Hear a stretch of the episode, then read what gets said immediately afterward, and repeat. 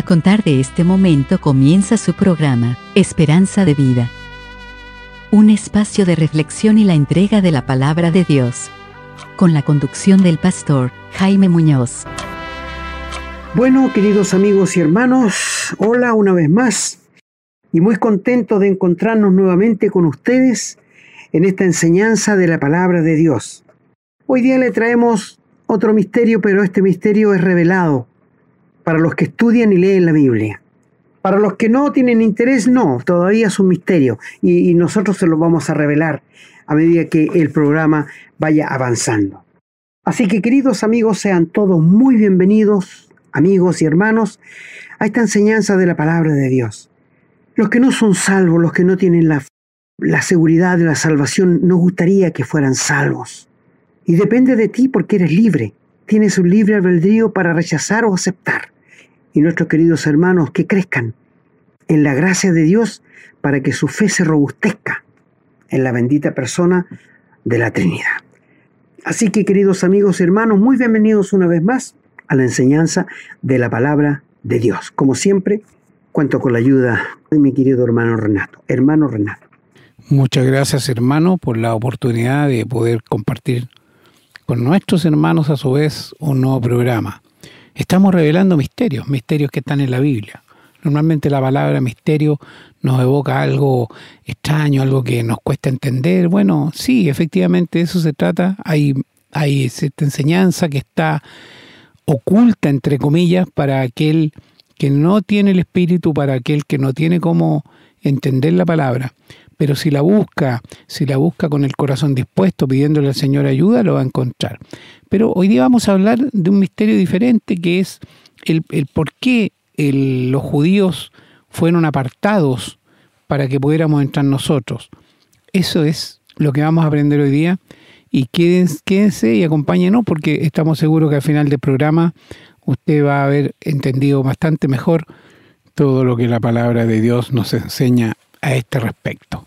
Como siempre, le invitamos a que nos escriba a la casilla de correo electrónico que damos un momento más. Les recordamos que pueden encontrar estos programas en Spotify, en Google Podcast, en YouTube, en, Facebook también y en otros lugares. Así que puede, digamos, si, si lo ha perdido, si quiere volver a escucharlo, no lo tiene a mano, puede encontrarlo ahí o si no, inmediatamente en un tiempo más porque vamos subiendo los programas un poquito más tarde en esas plataformas. Pero lo importante es que nos acompañe en lo posible lo que vamos a hacer un momento más, que es la lectura bíblica, y anote, y anote, tome nota para que pueda usted repasar. Eso es verdaderamente lo importante, la palabra del Señor que enseñamos aquí, que el pastor obviamente la explica para poder entenderla con más claridad. Así que están invitados, vamos a ir ahora a una breve pausa y vamos a regresar con la lectura.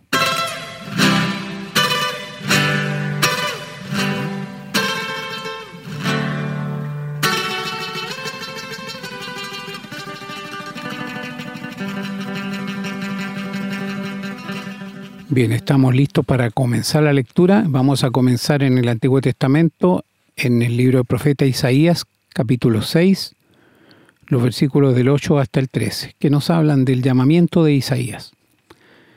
Dice, después oí la voz del Señor que decía, ¿a quién enviaré y quién irá por nosotros? Entonces respondí yo, heme aquí, envíame a mí. Y dijo, anda y di a este pueblo, oíd bien y no entendáis, ved por cierto, mas no comprendáis. Engruesa el corazón de este pueblo y agrava sus oídos y ciega sus ojos, para que no vea con sus ojos, ni oiga con sus oídos, ni su corazón entienda, ni se convierta y haya para él sanidad. Y yo dije, ¿hasta cuándo, Señor? Y respondió él, hasta que las ciudades estén asoladas y sin morador, y no haya hombre en las casas, y la tierra esté hecha un desierto, hasta que Jehová haya echado lejos a los hombres y multiplicado los lugares abandonados en medio de la tierra. Y si quedare aún en ella la décima parte, ésta volverá a ser destruida. Pero como el roble y la encina, que al ser cortados aún queda el tronco, así será el tronco, la simiente santa. Vamos ahora al Nuevo Testamento, en la carta del apóstol Pablo a los romanos, el capítulo 11, que nos habla sobre el remanente de Israel. Dice la palabra. Digo pues, ¿ha desechado Dios a su pueblo? En ninguna manera, porque también yo soy israelita, de la descendencia de Abraham, de la tribu de Benjamín. ¿No ha desechado Dios a su pueblo, al cual desde antes conoció? ¿O no sabéis qué dice de Elías la escritura, cómo invoca a Dios contra Israel diciendo, Señor, a tus profetas han dado muerte y a tus altares han derribado, y solo yo he quedado y procuran matarme? Pero, ¿qué le dice la divina respuesta? Me he reservado siete mil hombres, que no han doblado la rodilla delante de Baal. Así también aún en este tiempo ha quedado un remanente escogido por gracia. Y si por gracia, ya no es por obras. De otra manera, la gracia ya no es gracia. Y si por obras, ya no es gracia. De otra manera, la obra ya no es obra. ¿Qué pues? Lo que buscaba Israel no lo ha alcanzado, pero los escogidos sí lo han alcanzado, y los demás fueron endurecidos. Como está escrito, Dios le dio espíritu de estupor, ojos con que no vean y oídos con que no oigan, hasta el día de hoy. Y David dice, se ha vuelto su convite en trampa y en red, en tropezadero y en retribución. Se han oscurecido sus ojos para que no vean y agóbiale la espalda para siempre. Digo pues, ¿han tropezado los de Israel para que cayesen? En ninguna manera. Pero por su transgresión vino la salvación a los gentiles para provocarles a celos. Y si su transgresión es la riqueza del mundo y su defección la riqueza de los gentiles, ¿cuánto más su plena restauración? Porque a vosotros hablo, gentiles, por cuanto yo soy apóstol a los gentiles, honro mi ministerio, por si en alguna manera pueda provocar a celos a los de mi sangre y hacer salvos a alguno de ellos. Porque si su exclusión es la reconciliación del mundo, ¿qué será su admisión sino vida de entre los muertos? Si las primicias son santas, también lo es la masa restante, y si la raíz es santa, también lo son las ramas. Pues si alguna de las ramas fueron desgajadas y tú, siendo olivo silvestre, has sido injertado en lugar de ellas, y has sido hecho participante de la raíz y de la rica savia del olivo, no te jactes contra las ramas. Y si te jactas, sabe que no sustentas tú a la raíz, sino la raíz a ti. Pues las ramas, dirás, fueron desgajadas para que yo fuese injertado. Bien, por su incredulidad fueron desgajadas, pero tú por la fe estás en pie. No te ensoberbezcas, sino teme, porque si Dios no perdonó a las ramas naturales, a ti tampoco te perdonará. Mira pues la bondad y la severidad de Dios. La severidad ciertamente para con los que cayeron, pero la bondad para contigo si permaneces en esa bondad, pues de otra manera tú también serás cortado. Y aun ellos, si no permanecieran en incredulidad, serán injertados pues poderoso es Dios para volverlos a injertar. Porque si tú fuiste cortado del que por naturaleza es olivo silvestre, y contra naturaleza fuiste injertado en el buen olivo, ¿cuánto más estos, que son las ramas naturales, serán injertados en su propio olivo? Porque no quiero, hermanos, que ignoréis este misterio, para que no seáis arrogantes en cuanto a vosotros mismos, que ha acontecido Israel endurecimiento en parte hasta que haya entrado la plenitud de los gentiles. Y luego todo Israel será salvo, como está escrito, vendrá de Sión el libertador, que apartará de Jacob la impiedad, y este será mi pacto con ellos cuando yo quite sus pecados.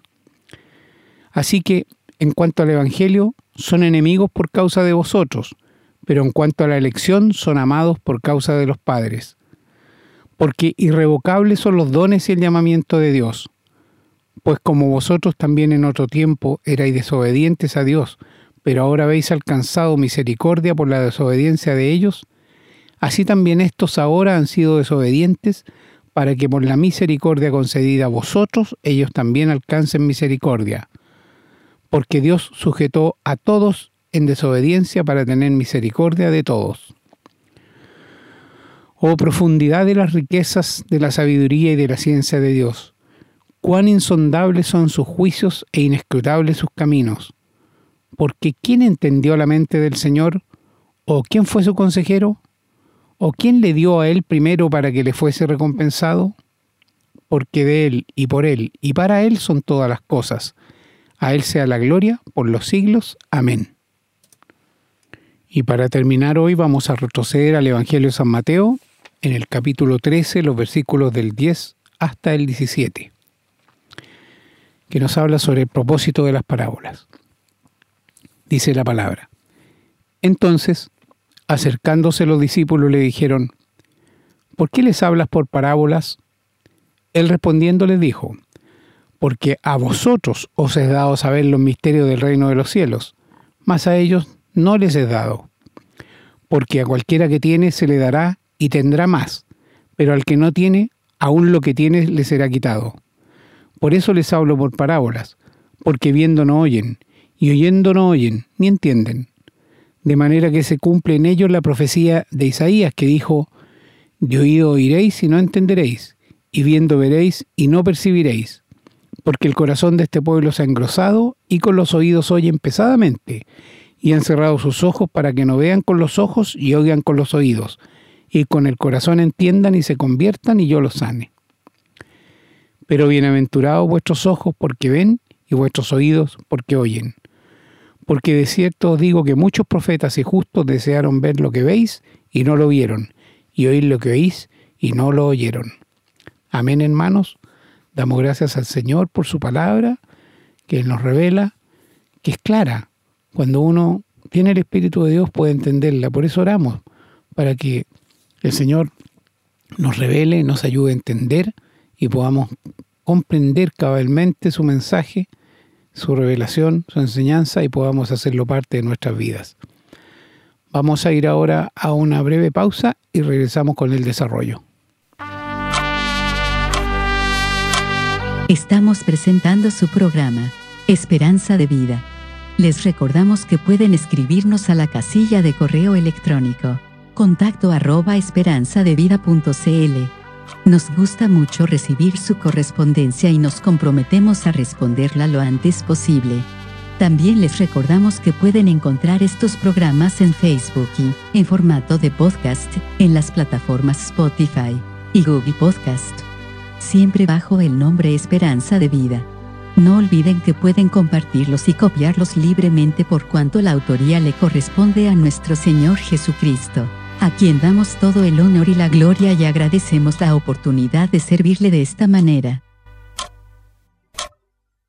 Bueno, queridos amigos y hermanos, después de la excelente lectura de la palabra de Dios, vamos a empezar a, a ver este misterio revelado este misterio que ha sido revelado.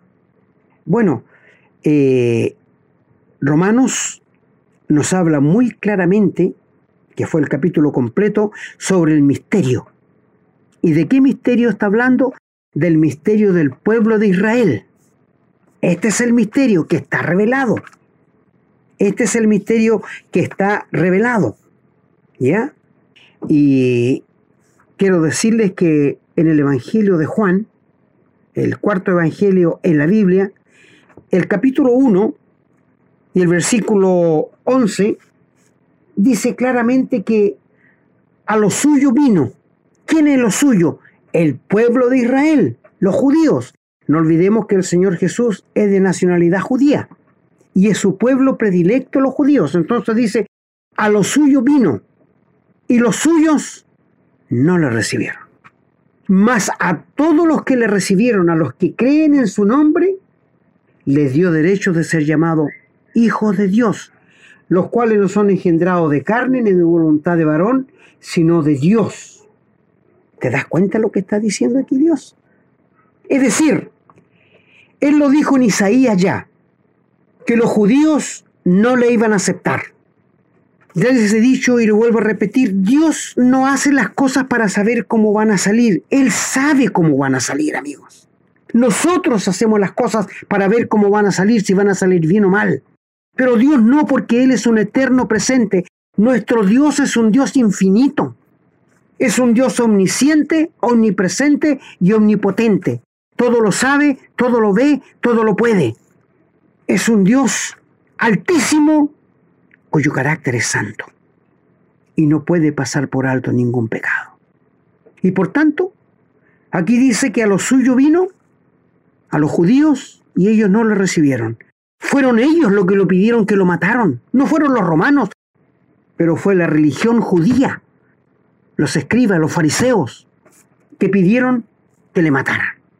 Por esto el Evangelio de Juan nos dice, a lo suyo vino, y los suyos no le recibieron, le crucificaron. Mas a todos, aquí el Señor se vuelve a nosotros que somos gentiles. Mira, la maravilla y la inescrutable sabiduría de Dios. Permitir que los judíos le rechazaran para que Él se volviera a nosotros. Inescrutables riquezas de Dios. Como dice allí en, en la carta a los romanos, donde lo leyó nuestro hermano, oh profundidad de las riquezas, cuán insondables son tus juicios e inescrutables tus caminos. Porque ¿quién entendió la mente del Señor? ¿Quién fue su consejero?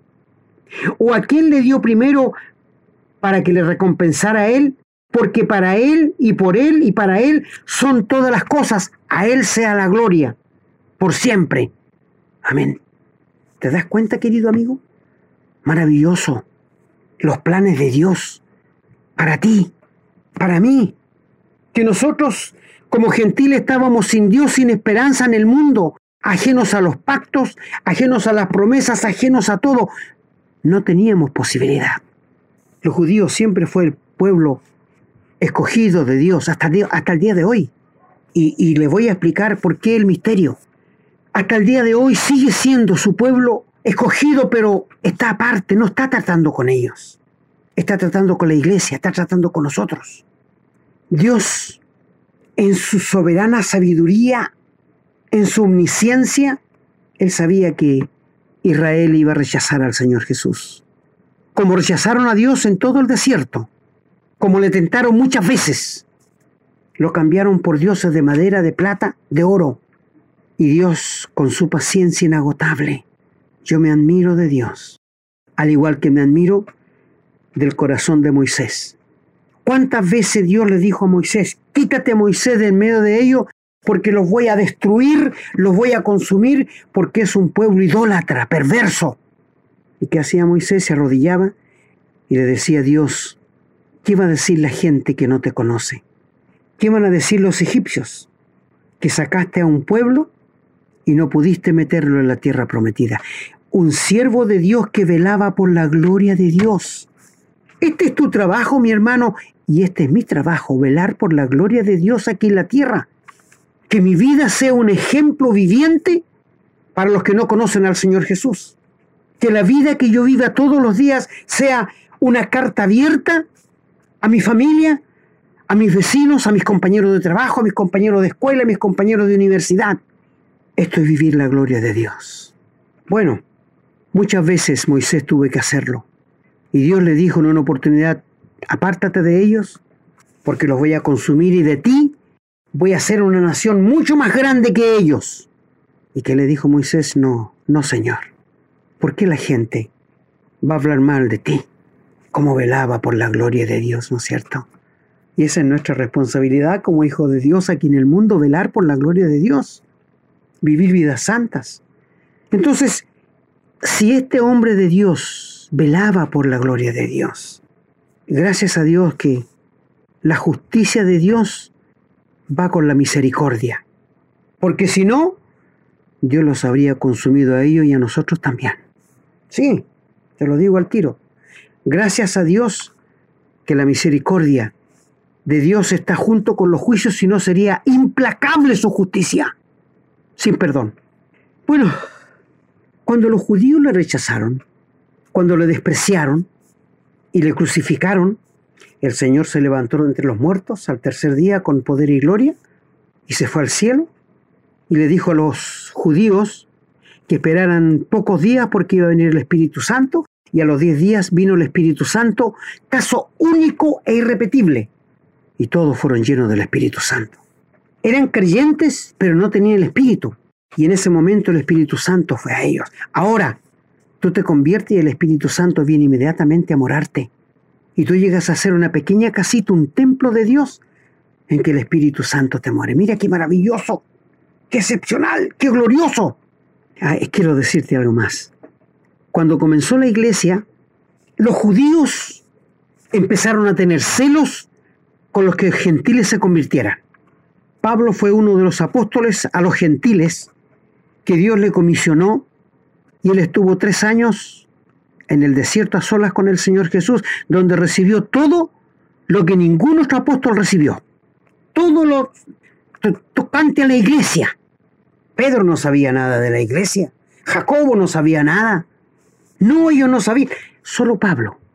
Y es por esto que ustedes ven todas las cartas pastorales que escribió el apóstol Pablo, guiadas por el Santo Espíritu de Dios, aclarando qué es la iglesia y diciéndonos cómo el pecador puede ser salvo y ser parte del cuerpo de Cristo. ¿Qué, qué cosas más bellas hay en la Biblia? Para meditar, para estudiar y para entender la mente de Dios. La mente de Dios se, se extiende con el Espíritu de Dios, con el Espíritu Santo. Así que aquí dice que a los suyos vino y los suyos no le recibieron más a todos, a todos en general, sea quien sea. A un criminal, a un asesino, a un violador, no importa. La gracia de Dios alcanza para todos.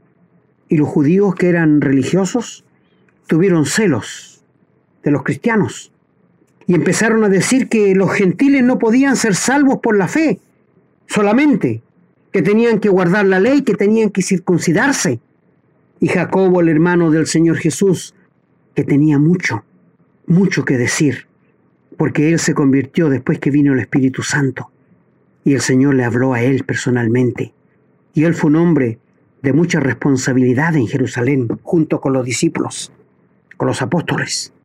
Y fue él que dijo, ¿por qué vamos a cargar a los gentiles con cosas que ni nosotros mismos hemos guardado refiriéndose a los diez mandamientos? ¿Cómo le vamos a cargar a ellos con cosas que nosotros no fuimos capaces de cumplir? Y el celo más grande fue cuando vieron que el Espíritu Santo moraba en cada uno de los gentiles que se convertían al Señor. Maravillosa gracia, maravilloso plan de Dios. Y se le mandó una carta que no inquietaran a los gentiles que se convertían a Cristo, que se les mandara que se guardaran de ahogado de sangre. ¿Sabe qué es eso? Comer prietas, comer sangre de la fornicación y de los ídolos. Eso fue todo lo que les mandó que se guardaran, porque todavía las cartas apostólicas de Pablo no estaban escritas. Pero ahora están las obras de la carne, que tú las puedes ver en Efesios, en Colosenses, en, en Gálatas. Así que, querido amigo, Dios en su maravillosa gracia, en su eterna e inescrutable sabiduría, tenía un plan de gracia tan grande y maravilloso para ti y para mí, para el día de hoy.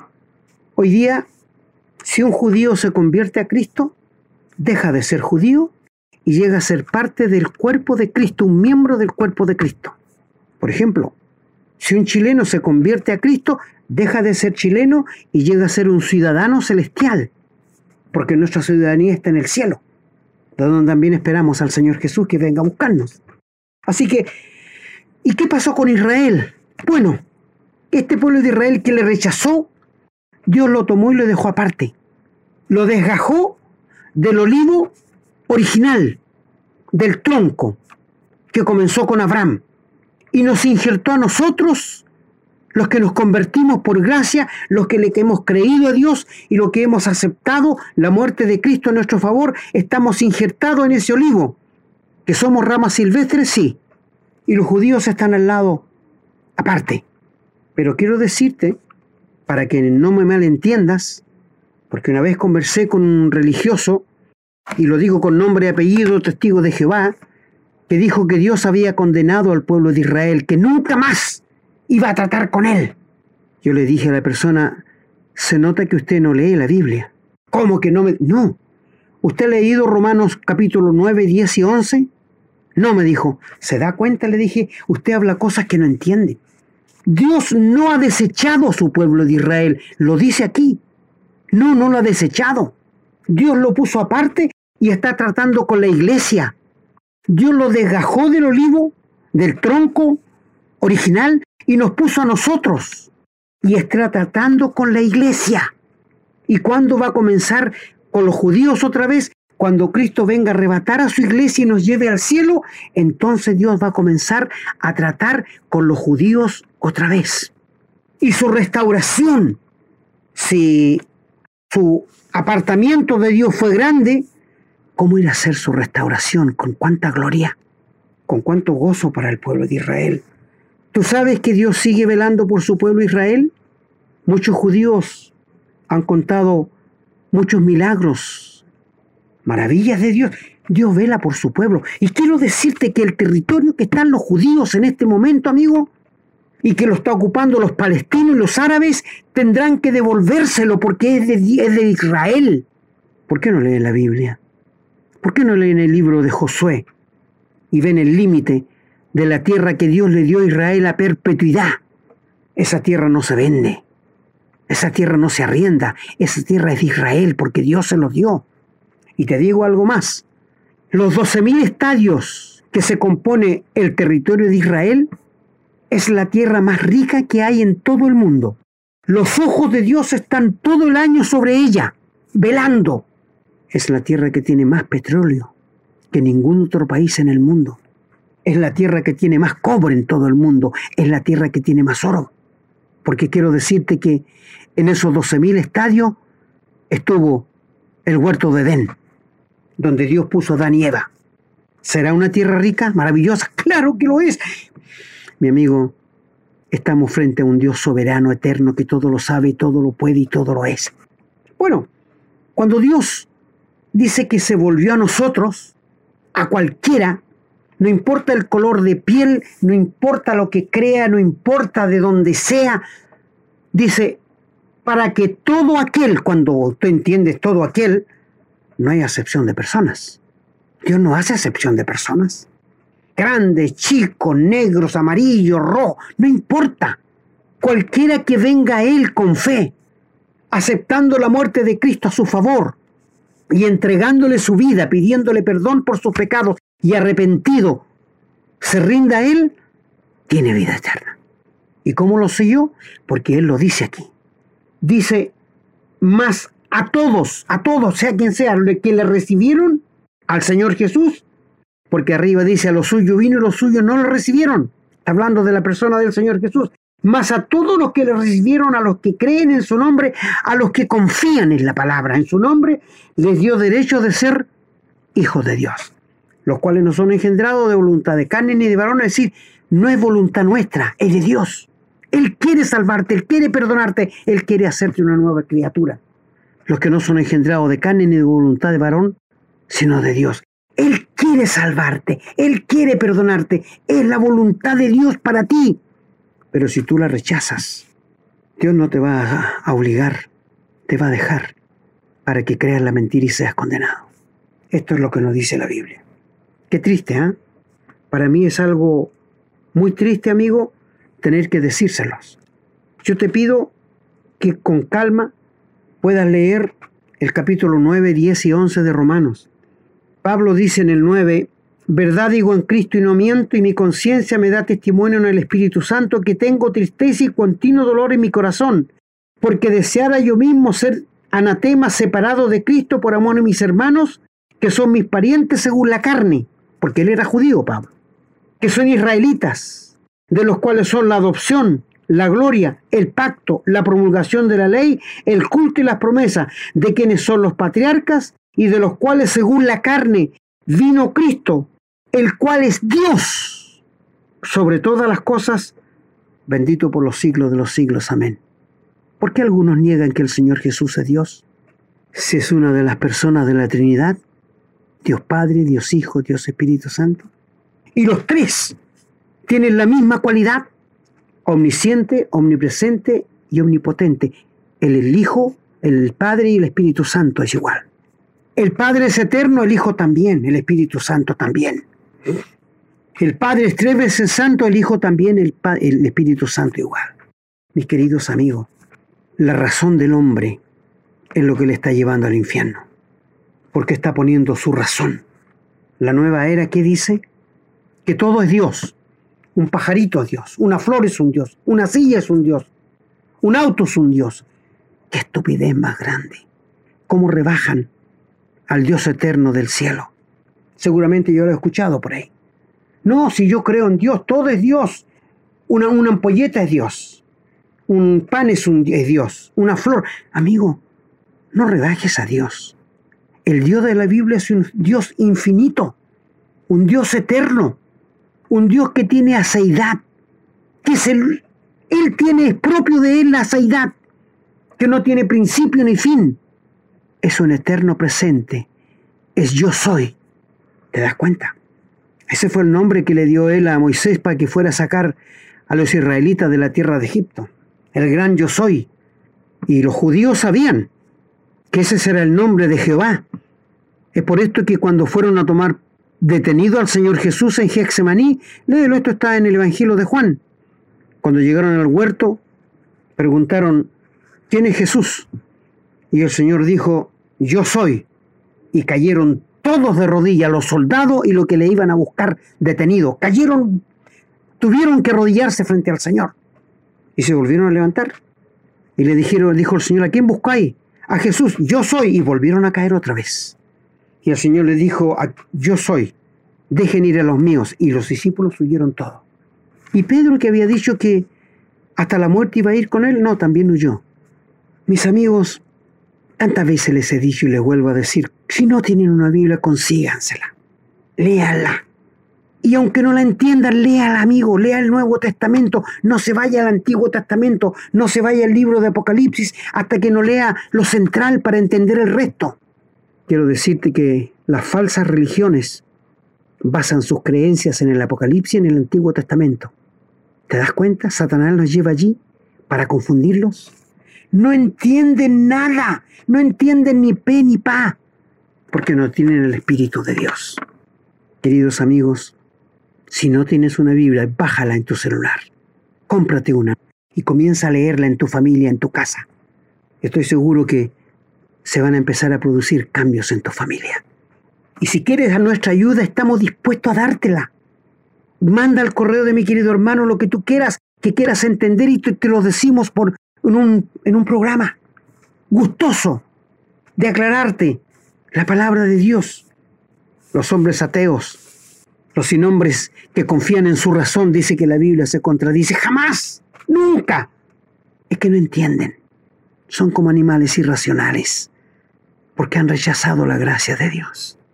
Pero, queridos amigos, aquí en el capítulo 11 que leyó nuestro hermano, eh, habla claramente de que Israel está dejado aparte por un tiempo, hasta que Cristo venga a buscar a su iglesia verso primero del 11 dice, ¿ha desechado Dios a su pueblo Israel? En ninguna manera. Esta persona que me dijo que Dios había desechado a su pueblo, se ve que nunca ha leído esto. Porque ahí está el versículo 1 del capítulo 11. Porque Pablo, yo también soy israelita de la ascendencia de Abraham, de la tribu de Benjamín. No ha desechado Dios a su pueblo, el cual desde antes conoció. ¿O no sabéis que dice Elías en la escritura como invoca a Dios contra Israel diciendo, Señor, a tus profetas han dado muerte y tus altares han derribado, solo yo he quedado y procuran matarme. Pero ¿qué dice la divina respuesta? Me he reservado siete mil hombres que no han doblado su rodilla delante de Baal. Esto pasó en el tiempo de Elías. Elías estaba equivocado, pensaba que era el único que estaba quedando. Y luego el Señor dice en el 11, versículo 11, ha tropezado los de Israel para que cayesen en ninguna manera, pero por la transgresión, por el abandono, por el rechazo al Señor Jesús, vino la salvación a los gentiles. Yo oro por Israel, no sé, mis hermanos, nosotros se nos manda la Biblia que oremos por Israel, que pidamos por la paz de Jerusalén, porque le, le, debemos a ellos. Bueno, está todo en las manos de Dios, pero el Señor nos pide orar por ellos, por la paz de Israel, porque a ellos les fue encomendada primero la palabra, en el monte Sinaí cuando recibieron los diez mandamientos y las seis mil leyes sociales. Y por el rechazo de ellos vino a nosotros la salvación. ¿Te das cuenta qué claro es Dios? Ahora dice en el 13, porque habla a vosotros gentiles por cuanto yo soy apóstol a los gentiles y honro mi ministerio. Pero si por alguna manera pueda provocar a celo a los de mi sangre y hacer salvo a alguno de ellos. Esto quiere decir que si algún judío se convierte, deja de ser judío y comienza a ser parte del cuerpo de Cristo. Ahora, si por la exclusión de ellos vino la reconciliación del mundo, ¿qué será la misión de ellos? Oh, maravilloso. O sea, amigos, para los inconversos, para los que no entienden esto, es un misterio, para nosotros no. Estamos claritos que los judíos tenían que rechazar al Señor Jesús para que Él se volviera a nosotros los gentiles y ofreciera la salvación gratuitamente a todo el mundo, sin excepción de personas. Qué lástima que muchos se dejan guiar por la razón. Y dicen, yo no creo que sea tan fácil ser salvo, tener la vida eterna. Mire que por solo entregarme a Dios, Él me va a perdonar. Esto lo dice Dios. Yo no puedo hacer a Dios mentiroso. Si Él me dice, el que oye y cree tiene vida eterna, amén Señor, gracias por ello. El que tiene al Hijo tiene la vida, y el que no tiene al Hijo de Dios no tiene la vida, amén Señor, porque tú lo dices. Dios no miente. Dice la palabra, sea Dios veraz y todo hombre mentiroso. Confía solamente en la Biblia, amigo. No confíes en los hombres. Hoy día podemos ver a un pastor detrás de un púlpito y puede ser el diablo mismo parado allí, que engaña a la gente. Y la gente le escucha con tan buena gana. ¿Por qué? Porque la Biblia dice que el diablo es el Dios de este siglo, que los tiene como una madre o una guaguiti allí los meses para que no se despierten cuando escuchen el Evangelio. Por esto le despiértate tú que duermes de los muertos y te alumbrará Cristo, dice. Querido amigo, el misterio revelado del pueblo de Israel, Dios seguirá tratando con los judíos. Una vez que venga a buscar su iglesia y la llegue al cielo, Dios seguirá tratando. Y durante la gran tribulación tiene unos judíos escogidos, 144 mil que no se han dejado marcar por la bestia. Y son judíos, son de las doce tribus. Allí no hay ni un gentil. No, como hay alguna religión en el día de hoy que quieren meterse los 144 mil intrusos una vez me dijo uno, no, yo voy a ser de los 144 mil. Y yo le pregunté, ¿a qué tribu pertenece usted? No, yo no pertenezco, no pertenezco a ninguna, pero allí la Biblia dice que van a ser de las 12 tribus de Israel. Pero eso es simbólico. No, no, no, es literal. Es literal. No es simbólico. La razón del hombre es la perdición del hombre. Por esto, si tú quieres ser salvo, si tú quieres encontrar la paz, si tú quieres encontrar el perdón de pecado, vota tu razón y créele a Dios. ¿Por qué está pasando lo que está pasando en el mundo hoy día? Porque la razón del hombre está antes. Amigo, no quiero hablar de política, porque nosotros los cristianos no nos metemos en política. Tenemos un Dios demasiado grande para rebojarnos a meternos en política. Pero sí decimos que Satanás está obrando con mucho poder en la política. En todos. Estos que nombren el nombre de Dios, eh, amigo, eso es para la tele. ¿Sabes que los, brujos, los pitonizos también lo hacen? Ah, claro que también lo hacen, pero no te dejes engañar. Satanás se disfraza como ángel de luz para engañarte y te gana tu razón. Bota tu razón a la basura.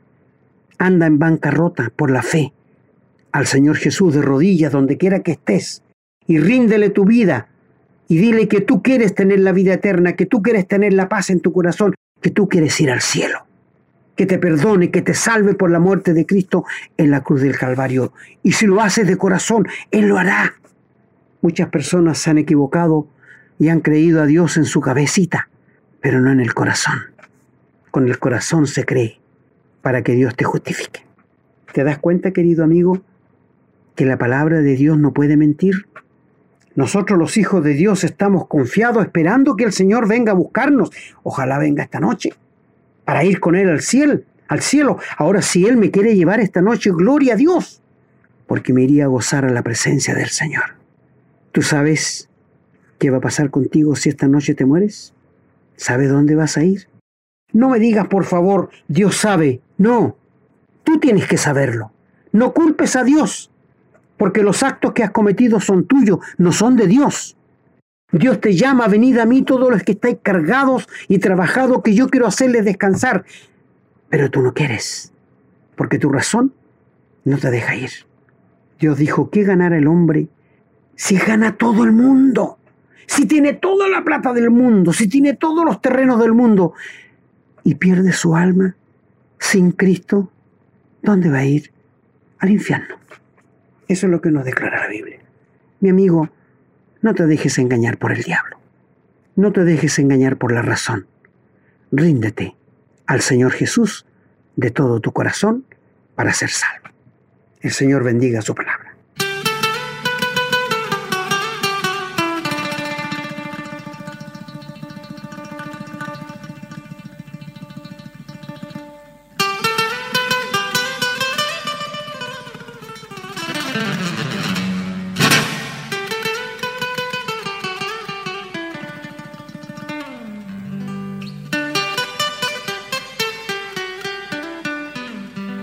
Bueno, queridos amigos y hermanos, nuevamente hemos llegado ya al final de la enseñanza de la palabra de Dios y estamos muy agradecidos por su atención. Como nos gustaría que mandaran unas palabras al correo, se han entendido, si son salvos ya, si han aceptado al Señor Jesús, si tienen la vida eterna, para orar por ustedes y ayudarles en su nueva vida con Cristo. El Señor les bendiga a cada uno de ustedes y a nuestros queridos hermanos les fortalezca cada día más. Será hasta la próxima. Bien, yo me despido también, hermanos y amigos.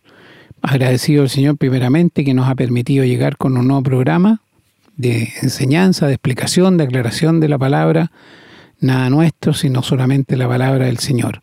Y esperamos que ustedes compartan estos programas con libertad para que ustedes también sean de bendición a otras personas. Damos gracias a Dios porque Él en su plan infinito y en su misericordia tan grande dejó, permitió que su pueblo elegido quedara de lado por un tiempo para que pudiéramos entrar nosotros los gentiles. Por eso la palabra del Señor dice que Jesús a lo suyo vino y los suyos no le recibieron. Pero esto abrió esta posibilidad inmensa, probablemente que difícil de entender incluso en nuestra mente tan limitada, de este milagro grandioso que tenemos que aprovechar. ¿Cuándo termina esto?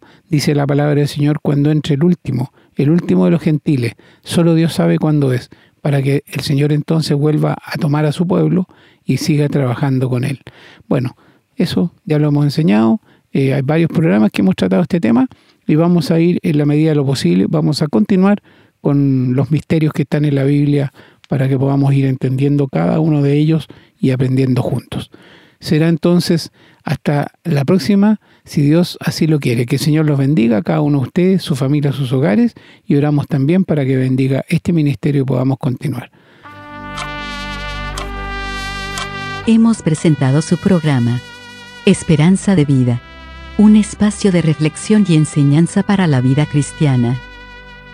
Nos gustaría volver a contar con su sintonía. Que tengan un muy buen día.